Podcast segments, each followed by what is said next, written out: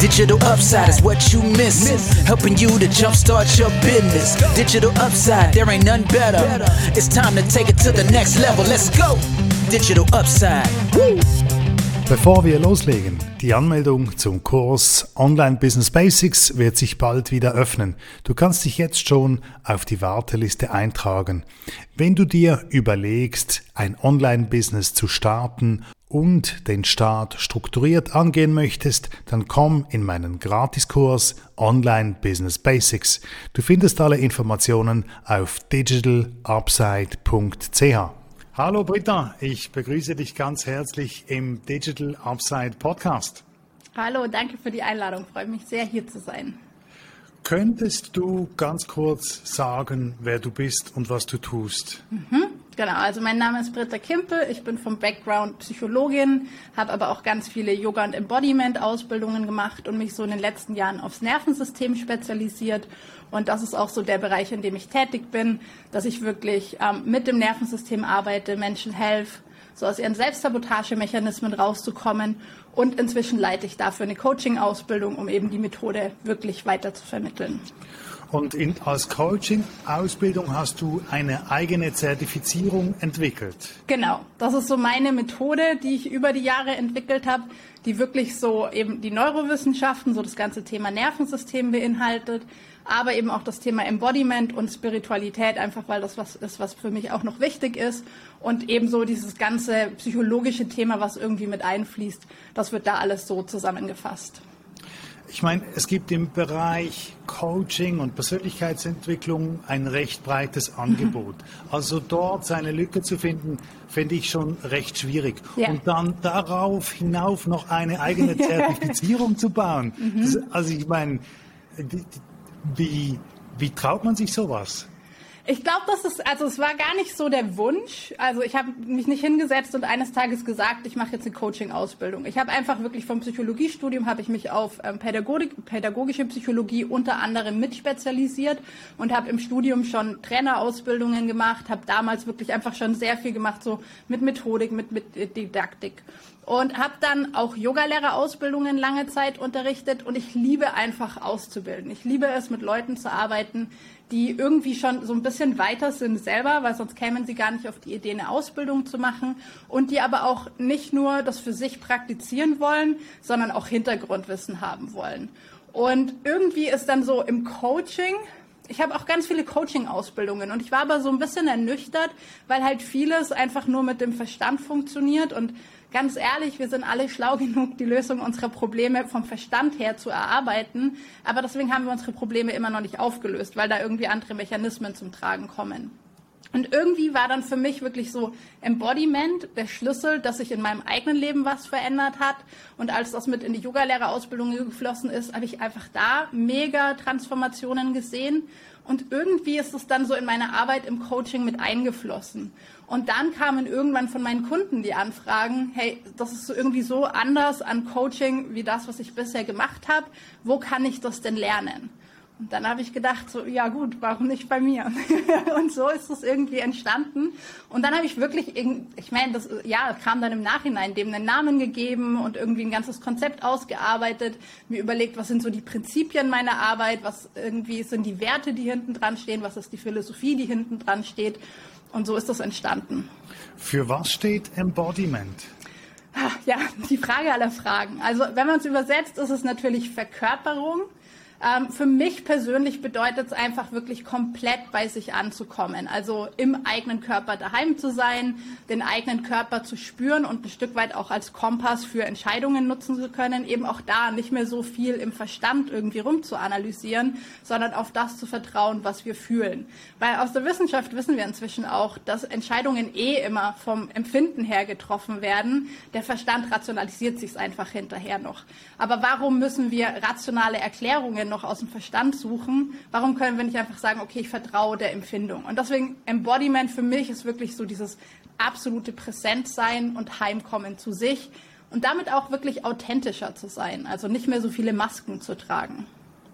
Mhm. Trifft das auf alle Entscheide zu? Gibt es, äh, unterscheidest du das? Wann triffst du rationale Entscheidungen und wann äh, Entscheidungen aus der Intuition?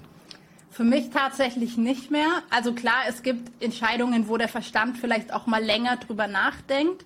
Aber ich habe für mich wirklich gemerkt, dass ich mich da ganz häufig auch blockiere und dass, wenn ich so alles ausschalte, was der Kopf sich erzählt und wirklich irgendwie mich mit mir verbinde und mal schaue, was fühlt sich denn gut und richtig an, ähm, sind die Entscheidungen in der Regel sehr schnell getroffen und fühlen sich dann auch im Folgenden gut an. Und selbst wenn das vielleicht nicht immer zum Mega-Erfolg oder irgendwas fühlt, es war trotzdem irgendwie stimmig und ich vertraue darauf, dass es die richtige Entscheidung ist.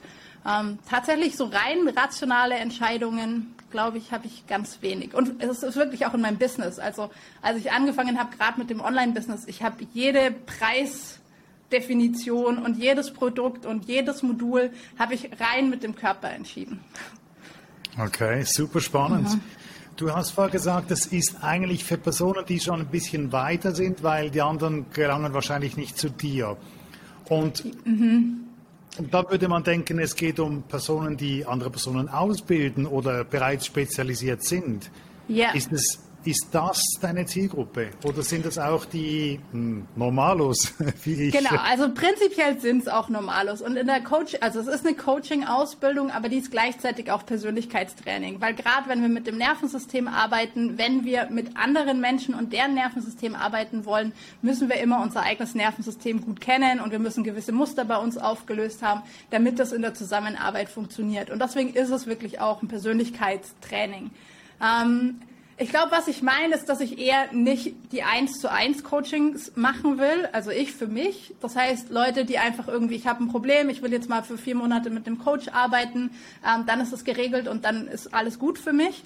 Das ist nicht meine Zielgruppe, sondern meine Zielgruppe ist, sind die, die vielleicht schon mit Coaches gearbeitet haben, vielleicht tatsächlich auch schon Coaching-Ausbildungen gemacht haben und vielleicht aber eben einfach normalos sind, wenn man sie so nennen will, und sich trotzdem intensiver mit der Thematik auseinandersetzen wollen. Ich glaube, weiter war vielleicht wirklich die falsche Formulierung. Für mich ist so in die Tiefe gehen wollen, ähm, Hintergrundwissen haben wollen, ähm, sich intensiv auseinandersetzen wollen. Das ist meine Zielgruppe.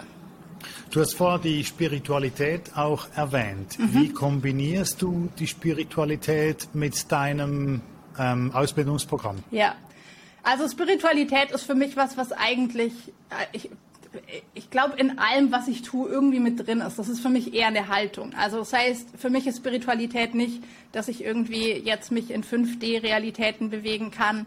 Ich finde, wir leben in dieser 3D-Welt und es ist wunderbar, wenn wir einfach uns hier gut bewegen können und hier mit uns klarkommen können. Und deswegen Spiritualität für mich ist was sehr Bodenständiges und sehr Geerdetes.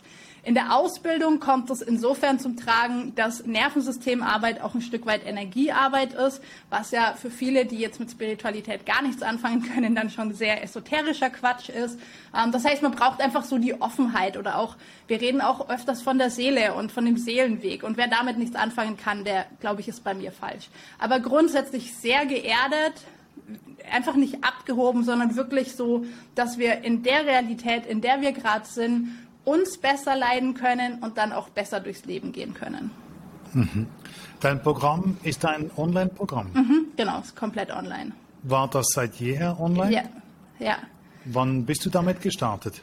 Also die Ausbildung gibt es jetzt seit zweieinhalb Jahren. Wir haben jetzt vor kurzem die vierte Runde gestartet. Und ähm, das war tatsächlich schon in der Zeit, wo mein komplettes Business auf Online umgeschaltet war. Ich war vorher mit Offline-Sachen unterwegs. Ich bin seit ähm, 14 Jahren oder fast 14 Jahren oder über 14 Jahren, keine Ahnung, kann ich rechnen, ähm, selbstständig und eben hatte ein Yoga-Studio auch mit 20 Mitarbeitern ähm, hier lokal und habe dann aber für mich so gemerkt, ich brauche mehr Freiheit, sowohl was das Zeitliche anbelangt, als auch was das Räumliche anbelangt. Ich wollte damals eigentlich nach Amerika umziehen und wusste irgendwie eine Green Card kriege ich sowieso nicht. Also muss ich irgendwie in der Schweiz wohnen können, mein Einkommen hier verdienen können, aber dann dort einfach leben. Und so ist dann irgendwie die Idee mit dem Online-Business entstanden. Hast du das umgesetzt? Nee, mein Flug war für den 31. März 2020 und am 20. März äh, wurde natürlich alles dicht gemacht und ähm, ja, irgendwie ist es jetzt auch vom Tisch. Aber okay, es war tatsächlich. vorbei. Ja, irgendwie ist es vorbei. Ich bin in der Zwischenzeit in der Schweiz umgezogen ähm, und ja, nee, ist kein Wunsch mehr. Aber das war wirklich so eigentlich der Antreiber fürs Online-Business, dass ich nach LA war mein Ziel, dass ich nach LA ziehen kann. Spannend, das finde ja. ich extrem spannend.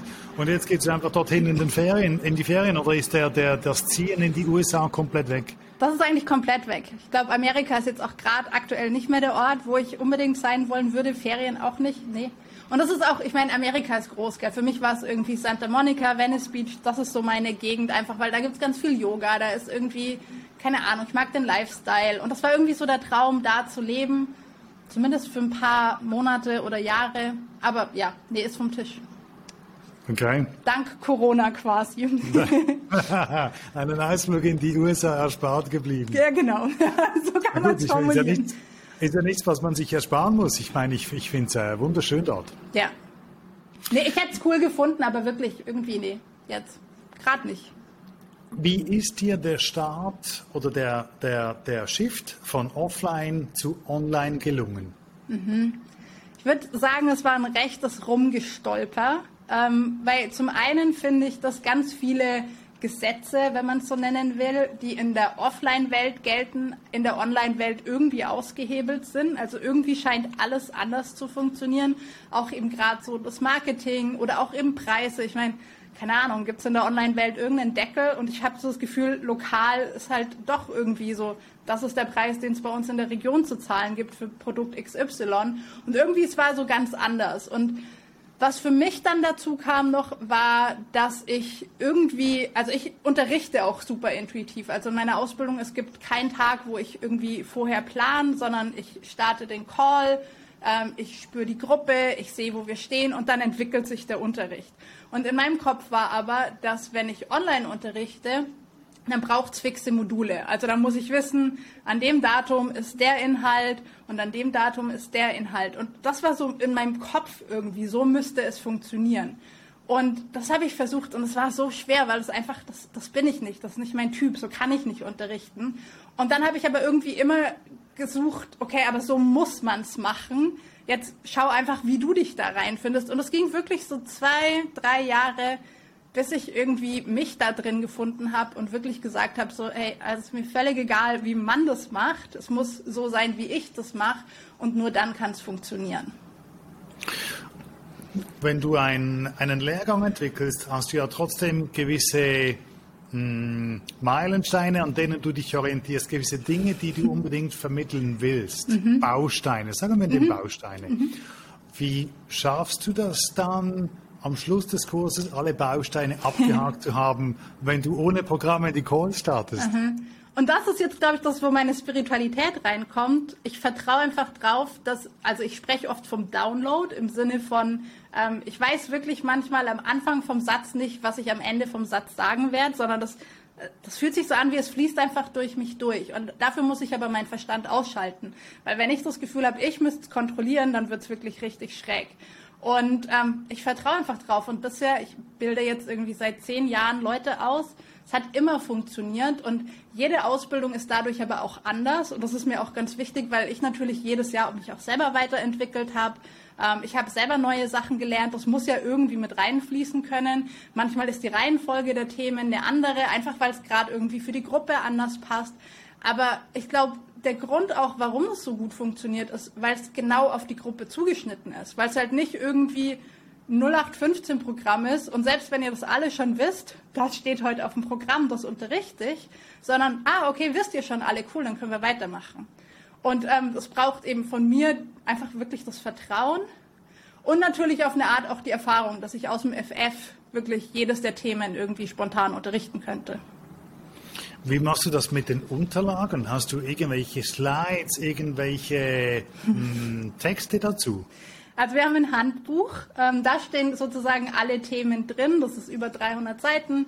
Ähm, das ist wirklich so als Nachschlagewerk begleitendes Buch, wo man immer nachlesen kann. Das heißt, auch in der Ausbildung, wenn ich sage, okay, heute ist Thema XY dran, ähm, dann schauen wir halt, wo ist das im Handbuch, dann kann ich die Info mitgeben. Slides habe ich tatsächlich eher selten und wenn, dann oft tatsächlich, dass wir den Call starten und die Leute gehen erstmal in eine Kleingruppenarbeit oder irgendeinen Austausch und dann habe ich ja schon gespürt, was Thema ist und in der Zeit ab und zu tatsächlich mache ich noch irgendwie ein paar Bullet Points auf Slides, wenn ich das Gefühl habe, das braucht. Das finde ich faszinierend. Ich glaube, ich, glaub, ich habe das noch nie gehört, dass jemand so unterrichtet. Ich, ich finde es so befreiend und so leicht. Und das ist aber tatsächlich auch so eine Basis der Methode. Also die Methode heißt Neuro-Embodied Soul Centering oder kurz NESC, weil der Name sehr kompliziert ist.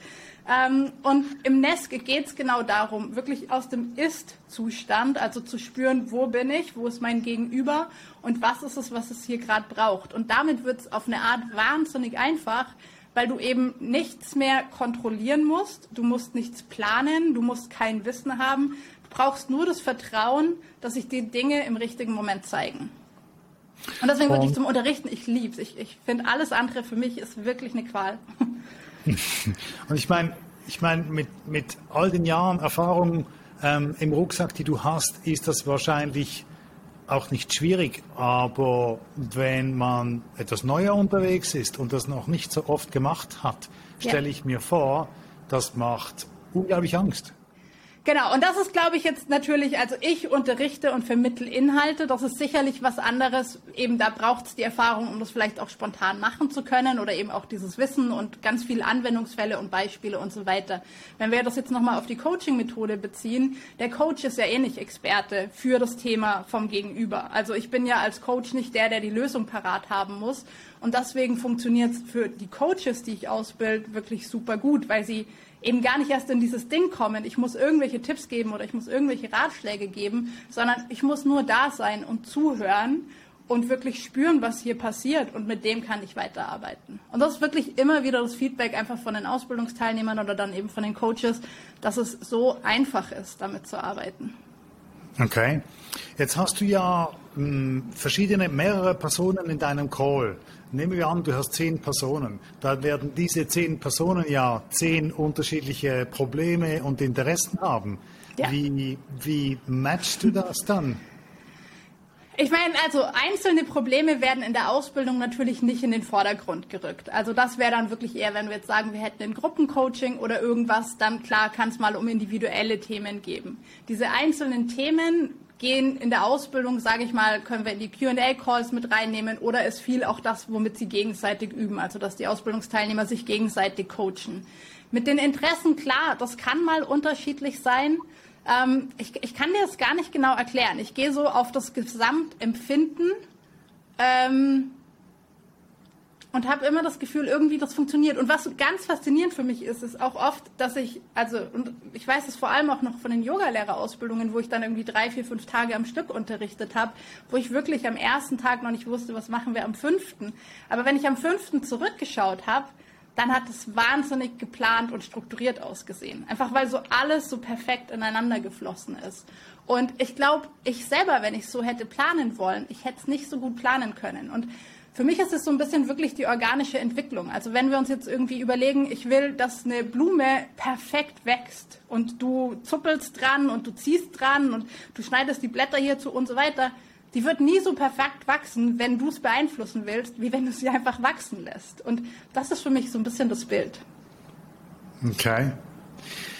Du hast mal die Welt beschrieben, die Online-Welt, die anders ist wie die Offline-Welt. Und die Fragen, die sich daraus ergeben oder die, sie, die Probleme, die sich stellen oder eben nicht stellen. Mhm. Kannst du noch etwas genauer darauf eingehen, abgesehen vom Preisbeispiel, das du genannt hast, wie ja. du den Einstieg ins Online-Business schwierig gefunden hast?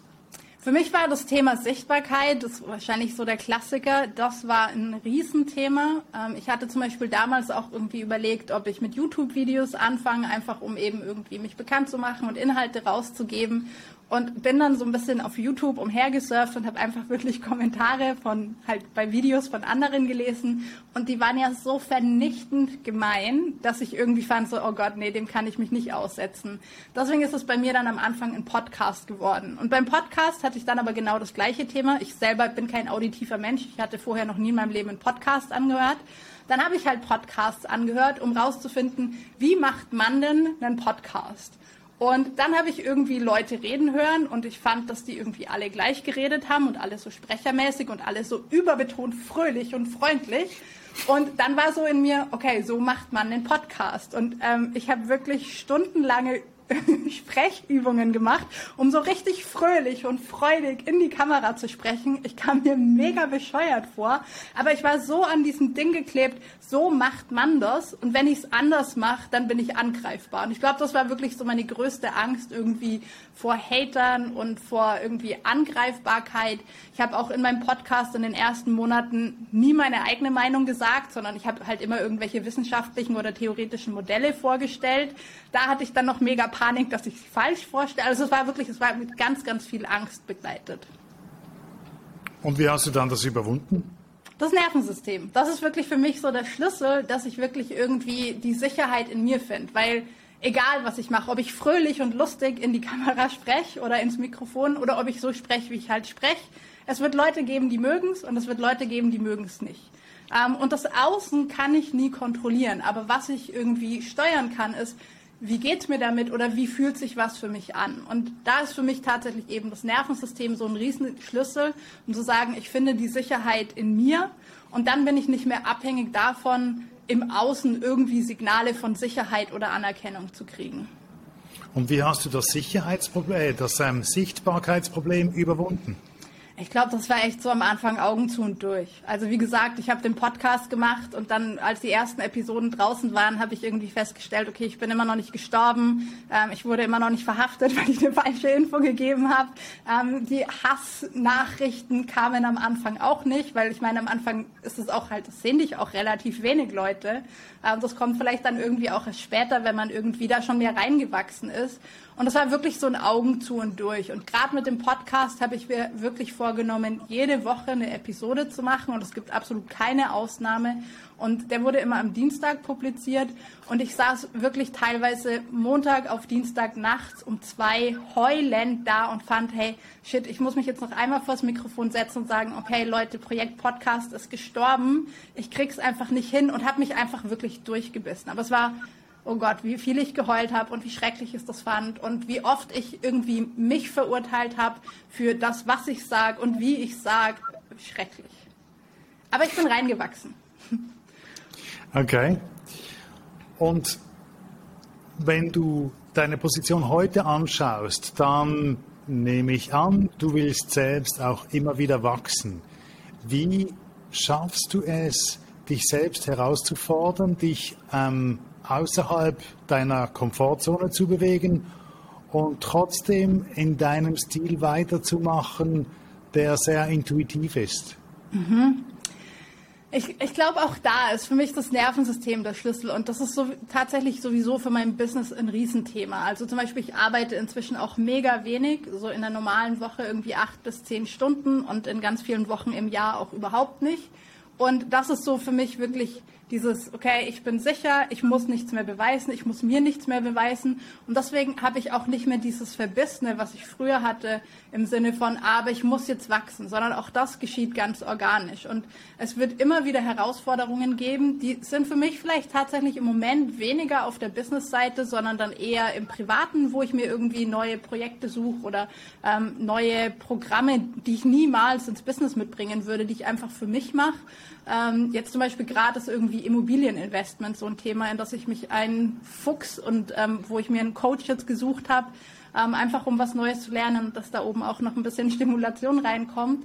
Ähm, aber auch da tatsächlich sehr organisch. Ich habe auch für mein Business keine Pläne. Und das ist auch, also mein, der Plan ist, im nächsten Jahr wieder eine Coaching-Ausbildung zu leiten. Und damit hat sich's dann schon. Und das ist was, wenn ich das anderen Unternehmern erzähle, die dann irgendwie ihre mega Flipchart-Wände haben und irgendwie Action, Steps und Milestones, habe ich alles nicht.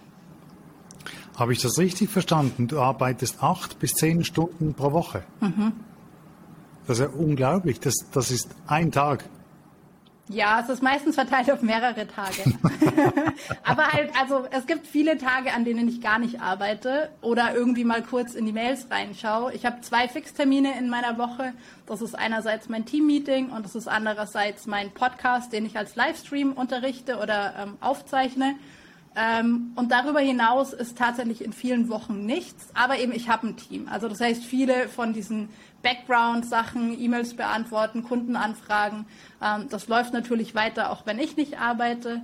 Ähm, aber für mich ist tatsächlich irgendwie so das Ding gewesen, ich habe kein, also ich wollte das Online-Business ja für mehr Freiheit und man kann so viel machen und man kann immer dem nächsten Ziel hinterherjagen und man kann immer der nächsten Umsatzmarke hinterherjagen, aber ich verstehe einfach nicht wofür.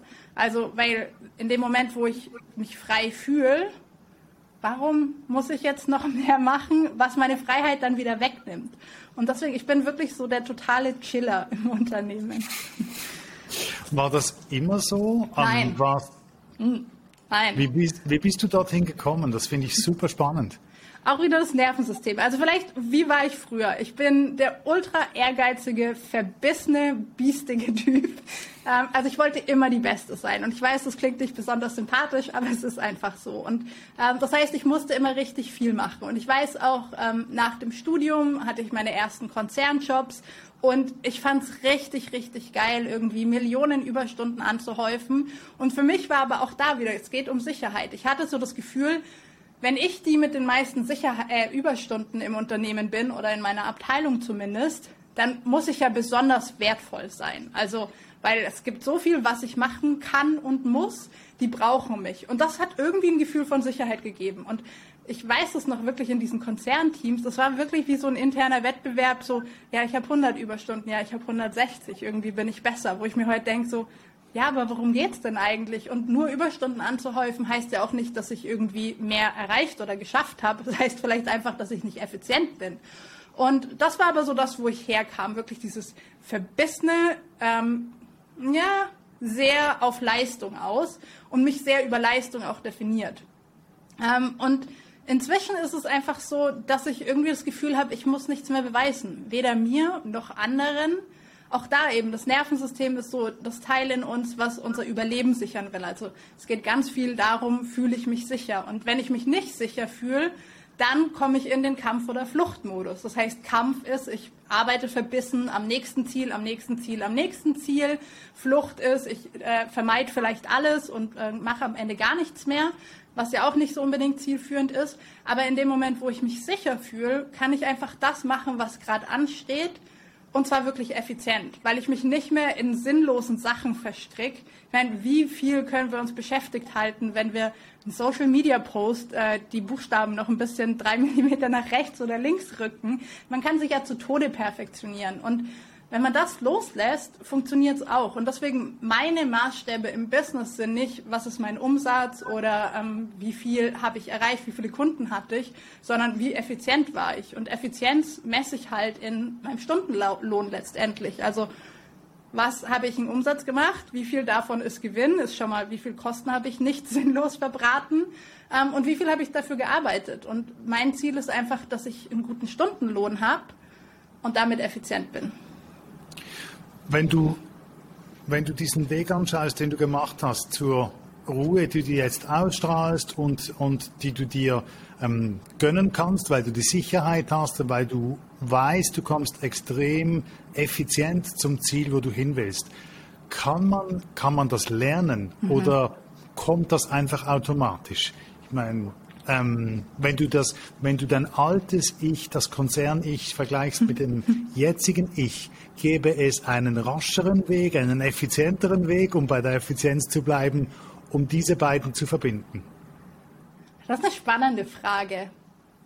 Wahrscheinlich ja. Also auch hier ist für mich der Schlüssel wirklich diese Nervensystemarbeit. Das heißt, dass wir, wir, also wir leben in einer Gesellschaft, die wahnsinnig gestresst ist. Jetzt in den letzten zwei Jahren natürlich auch extrem durch äußere Faktoren, die eben ganz viel Unsicherheit machen, weil es sind Situationen, die wir so alle noch nicht erlebt haben. Und das stresst unser Nervensystem und das bringt uns per se halt in diese Kampf- und Fluchtverhaltensweisen, was wir im Übrigen auch in den letzten zweieinhalb Jahren im Miteinander, finde ich, sehr deutlich sehen konnten. Dazu kommt, dass wir schon bevor Corona oder Ukraine aufkamen, dass wir auch da schon zu viel Stress hatten. Also wenn ich mir die letzten 20 Jahre anschaue, Vorkommen von Burnouts und so weiter, das nimmt einfach zu. Und ich habe mit so vielen Leuten geredet, die zum Beispiel ihren Job hassen und sich nicht trauen, rauszugehen, weil einfach die Angst zu groß ist. Und damit lassen sie alles mit sich machen und sind einfach nicht mehr bei sich und hören nicht mehr auf ihre Grenzen, sondern haben das Gefühl, sie müssen sich auf eine Art wirklich für diese ja, illusorische Sicherheit versklaven, weil ich meine, der Job ist auch keine Sicherheit.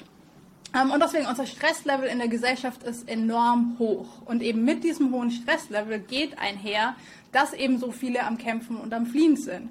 Und wenn wir es schaffen, unser Stresslevel generell zu reduzieren, und zwar nicht, indem wir irgendwie uns mal einen Tag in der Woche freinehmen und die Füße hochlegen, äh, sondern indem wir wirklich unser Nervensystem verändern und indem wir unserem Nervensystem beibringen, ja, da draußen ist Corona, aber du bist am Leben und du bist in Sicherheit. Wenn wir es schaffen, das beizubringen, dann gibt es eben all diese Kampf- und Fluchthandlungen nicht mehr und dann können wir wirklich aus dem Jetzt entscheiden, was ist denn der nächste Schritt. Deswegen, man kann es lernen. Ich für mich habe trotzdem das Gefühl, es ist gut, dass das irgendwie ein Prozess über, keine Ahnung, acht bis zehn Jahre war. Einfach um das halt auch ein paar Mal gegen die Wand zu laufen. Dann spürt man es halt vielleicht noch deutlicher, dass das doch nicht der richtige Weg ist. Und ich bin oft gegen die Wand gelaufen. Ähm, es geht schneller, aber ich, ich mag meinen Weg. Und wenn man, wenn man das so hört, die, die Effizienz, da könnte man ja auch denken, du bist einfach extrem genügsam. Ja, und faul.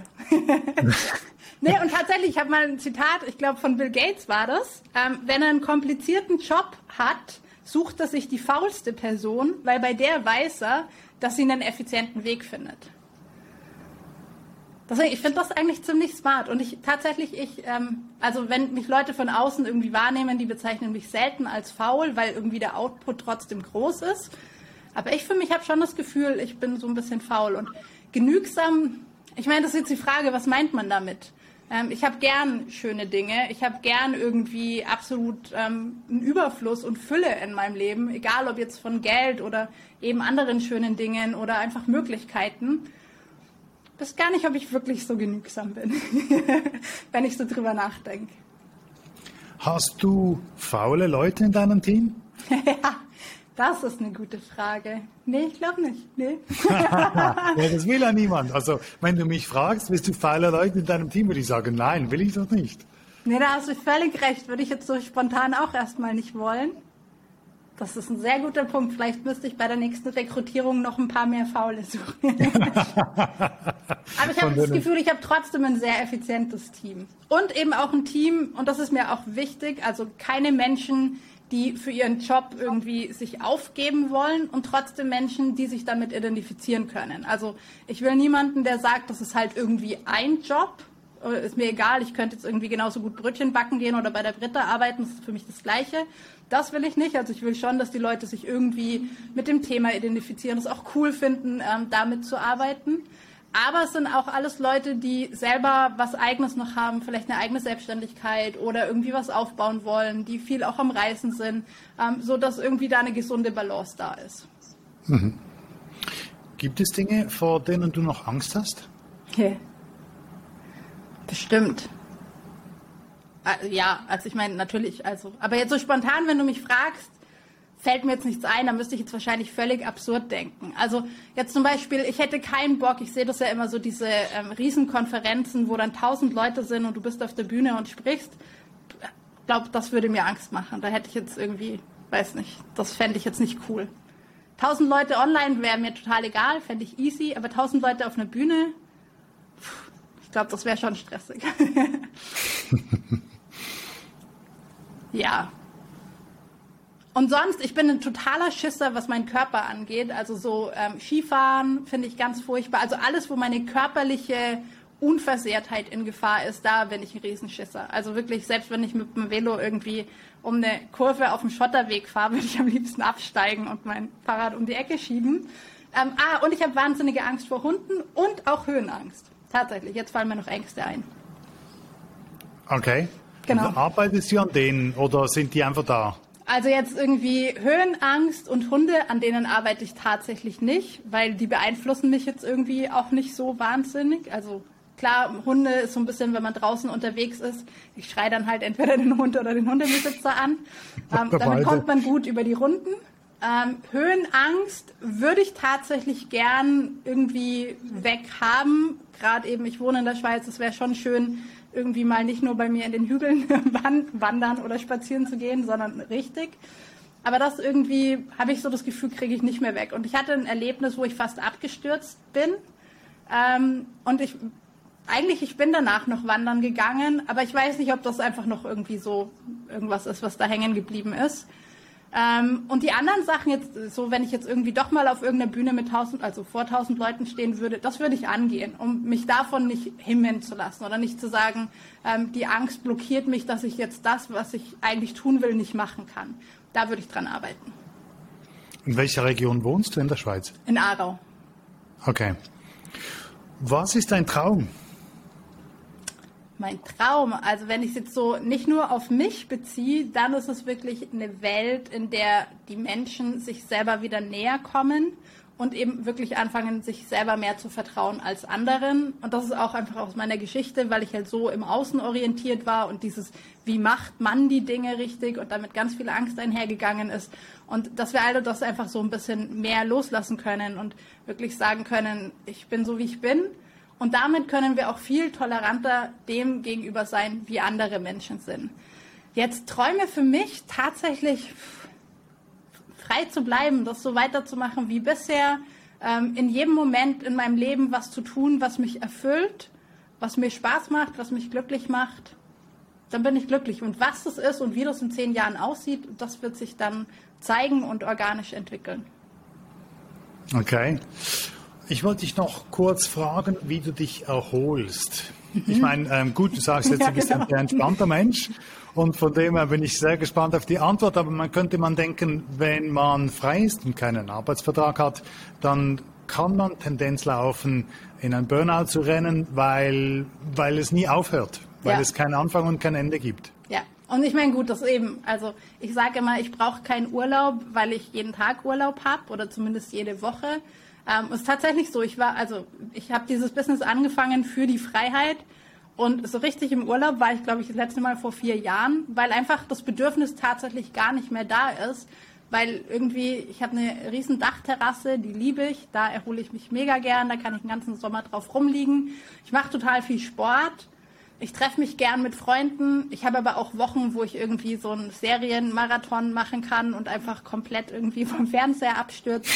Ähm, ich glaube, es ist auch da eine gute Balance von allem. Aber es ist jetzt nicht, dass ich irgendwie so gestresst bin, dass ich sage, jetzt brauche ich Zeit zur Erholung. Das hatte ich früher immer und das ist komplett weg. Meditierst du? Lustige Frage, auch tatsächlich nicht mehr. Ähm, ich habe natürlich ganz lange Jahre, auch eben mit dem Yoga und so, habe ich meditiert ähm, und habe da aber auch gemerkt, dass das so ein Stück weit am Anfang der Abhängigkeit war. Also mein Tag ist dann gut, wenn ich irgendwie am Morgen meditiert habe. Das heißt, ich hatte so diese Insel, um zu mir zu kommen, bin von meinem Kissen aufgestanden und war im mega Stress im Außen und habe mich wieder verloren. Und ich konnte irgendwie so das Meditieren und den Zustand und die Verbindung nicht durch den Alltag mitnehmen.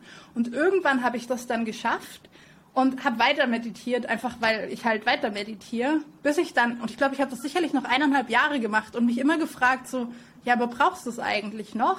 Und dann war aber irgendwie auch da so eine Verbissenheit, so, nee, das ist das, du meditierst jeden Tag, bis ich irgendwann entschieden habe, weißt du was? Und wenn du es nicht mehr brauchst als Tool, um irgendwie bei dir zu sein und mit dir verbunden zu sein, probier's doch mal aus ohne. Und ab dem Tag habe ich tatsächlich nicht mehr meditiert.